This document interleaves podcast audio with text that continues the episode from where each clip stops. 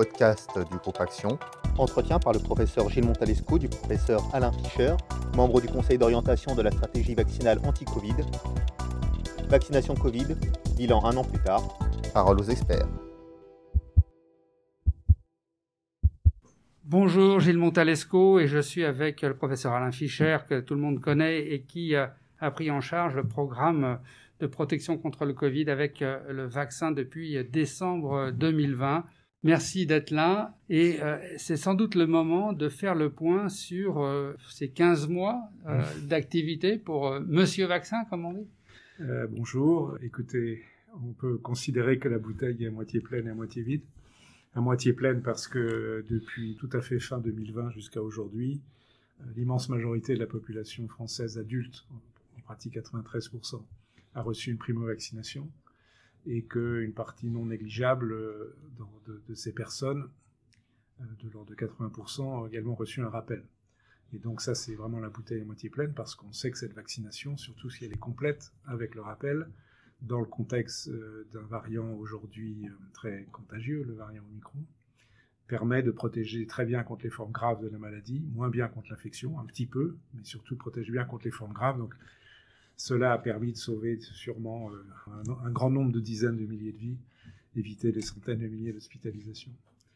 Donc c'est évidemment un bilan très positif. ce qui est moins positif, c'est le fait que malgré cela, donc lié aux variants, à leur grande contagiosité, on a encore un variant qui circule aujourd'hui, même si on a passé le cap d'une vague très forte du Omicron, mais on a un variant du variant qui s'appelle BA2, qui circule encore en quantité importante, et dans une phase où les gens ont une certaine lassitude, donc euh, ceux qui auraient besoin encore de vaccination se vaccinent moins, ceux qui n'ont jamais été vaccinés, ou certains qui n'ont pas eu le rappel, et puis d'autre part, les gens, probablement, à commencer par les politiques d'ailleurs, mais toute la société est moins enclin à penser que les gestes barrières, se laver les mains, euh, porter un masque, etc., est absolument essentiel. Alors en fait, ça serait bien de continuer au moins à porter le masque comme nous sommes en train de le faire en milieu clos.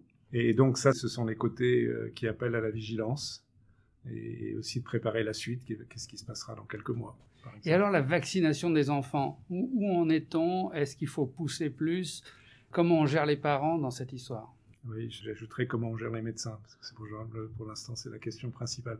Pour en, France, curieusement, contrairement aux pays voisins, on n'arrive pas à vacciner les enfants. Seulement 5% des enfants sont vaccinés et seulement 10% des enfants à risque est quand même extrêmement faible, alors que cette vaccination est ouverte depuis plus de deux mois maintenant. Et encore une fois, cela est différent de ce qui se passe dans tous les pays limitrophes. Et c'est vraiment fâcheux parce que ce vaccin 1, on sait que, là où je parle de la vaccination des enfants de 5 à 11 ans, on sait que ces vaccins sont tout à fait sûrs. Ça a été largement montré sur la vaccination de millions d'enfants par le monde. On sait qu'ils sont efficaces à prévenir les formes graves des enfants. Alors, ok, il y a peu de formes graves chez les enfants, mais il y a quand même des atteintes cardiaques euh, qui sont les PIPS, qui sont préoccupantes. Les enfants fragiles peuvent faire aussi des Covid aigus sévères, il y a quelques Covid longs, et la vaccination est efficace. Donc euh, ne pas utiliser une arme qui évite des hospitalisations euh, d'enfants, il y en a eu beaucoup ces dernières semaines dans le contexte du variant Omicron, c'est vraiment dommageable. Et l'épidémie n'est pas terminée, et puis il faut aussi construire l'immunité de ces enfants pour les protéger à l'avenir. Donc il ne faut pas baisser les bras, même si c'est difficile, mais les premiers à convaincre avant de convaincre les parents, même si certains parents ne sont pas aujourd'hui, enfin sont hésitants, disons, c'est de convaincre les médecins généralistes, les pédiatres, de porter cette parole.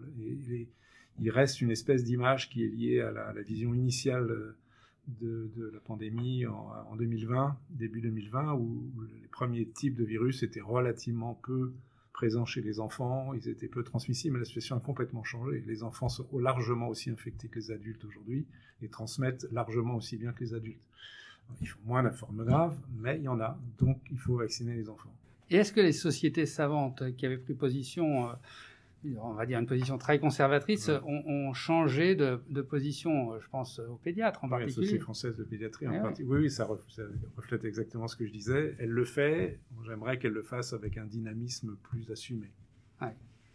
Alors, à quoi va ressembler cette épidémie dans les mois qui viennent ou les années qui viennent? Est-ce que ça va ressembler à la grippe? Est-ce que ça va ressembler à quelque chose qu'on ne connaît pas? Est-ce qu'on va devoir se faire plusieurs injections par an? Alors, c'est toujours difficile de faire des, exercices de prédiction.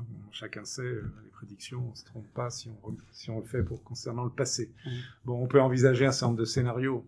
Ce qui est malheureusement probable, c'est qu'on ne voit pas pourquoi il n'y aurait pas de nouveaux variants qui apparaissent. voit pourquoi brutalement ça s'arrêterait. Donc ça, cette hypothèse-là, et je pense qu'il faut l'oublier. De même qu'il faut aussi, je vais être encore un peu négatif, euh, il peut imaginer que grâce à la vaccination et à l'immunité acquise par les infections, on va éradiquer le virus. Ce n'est juste pas possible, compte tenu de son niveau de transmission qui est extraordinairement élevé et que la vaccination, malgré son efficacité, n'est pas non plus complète dans son efficacité, notamment sur la transmission. Donc il faudra vivre avec le virus, comme on vit avec d'autres coronavirus. Alors maintenant, qu'est-ce qui peut se passer? Je vais aller du plus pessimiste au plus optimiste. Mais il y a plusieurs scénarios possibles. Le scénario le plus pessimiste, c'est qu'un nouveau variant apparaisse et qu'il soit plus virulent que le Micron, hein, qui était plus contagieux mais moins virulent, et, qui forcerait à reprendre des campagnes de vaccination complètes. Par définition, un nouveau variant implique un certain degré d'échappement à la réponse immunitaire, mais pas forcément complet, hein, par contre.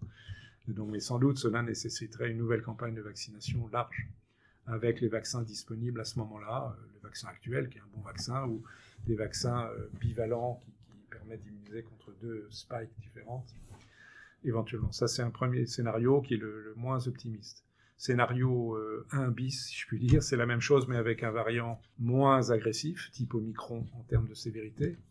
Dans ce cas-là, euh, la logique, c'est d'aller vers une vaccination des personnes les plus fragiles, type vaccination antigrippale. Et s'il n'y a pas encore eu de nouveaux variants qui, qui soient apparus d'ici l'automne, ce qui est possible parce que l'été est une phase qui est moins favorable au virus. Donc c'est un scénario logique, enfin en tous les cas une, mesure logique serait d'envisager de proposer une vaccination euh, de rappel pour les personnes euh, âgées de plus de 65 ans ou les personnes ayant des, fragilités, exactement comme on le fait pour la grippe. D'ailleurs, on pourrait tout à fait imaginer que ces personnes reçoivent le même jour, comme ça a été fait l'automne dernier, pour certains au moins, la vaccination contre le, Covid et, la vaccination contre euh, la grippe. Donc là, on, irait vers un schéma type grippe, schématiquement.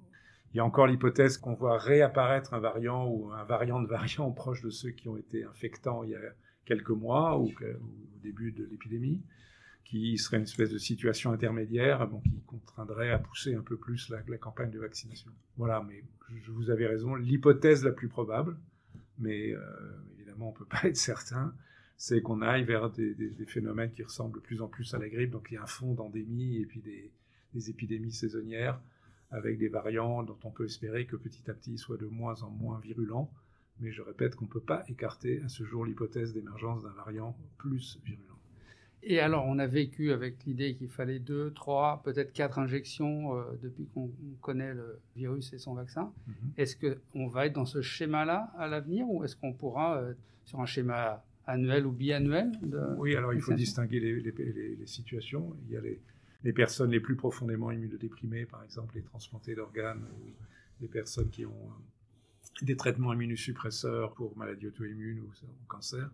Qui sont, ces personnes-là, euh, il y en a qui répondent quand même à la vaccination, ils ont besoin de schémas vaccination rapprochés.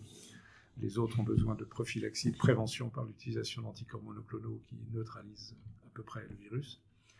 Pour les autres personnes, on peut encore distinguer sans doute les personnes les plus âgées, dont une recommandation vient d'être mise en œuvre en France. On propose une quatrième dose pour les personnes âgées de plus de 80 ans parce qu'on sait que leur mémoire unitaire est moins bonne et que y a un petit échappement, donc c'est raisonnable. Pour les autres, peut-être, ah ben, on peut discuter encore pour les, les âges intermédiaires, donc les personnes qui ont 70, 75 ans, surtout si elles ont des comorbidités, peut-être qu'un rappel supplémentaire est très bienvenu. Pour les autres, logiquement, il n'y a aucune raison de faire de rappel pour l'instant, et donc plutôt d'aller vers l'idée si nécessaire, c'est même pas sûr pour les plus jeunes, d'un rappel annuel, mais c'est même pas sûr s'il n'y a pas de variant agressif qui émerge, c'est ce que je disais tout à l'heure. Donc là, c'est ouvert sur ce plan. Ben, merci beaucoup, c'est très clair, on sait où on va maintenant. oui, moins.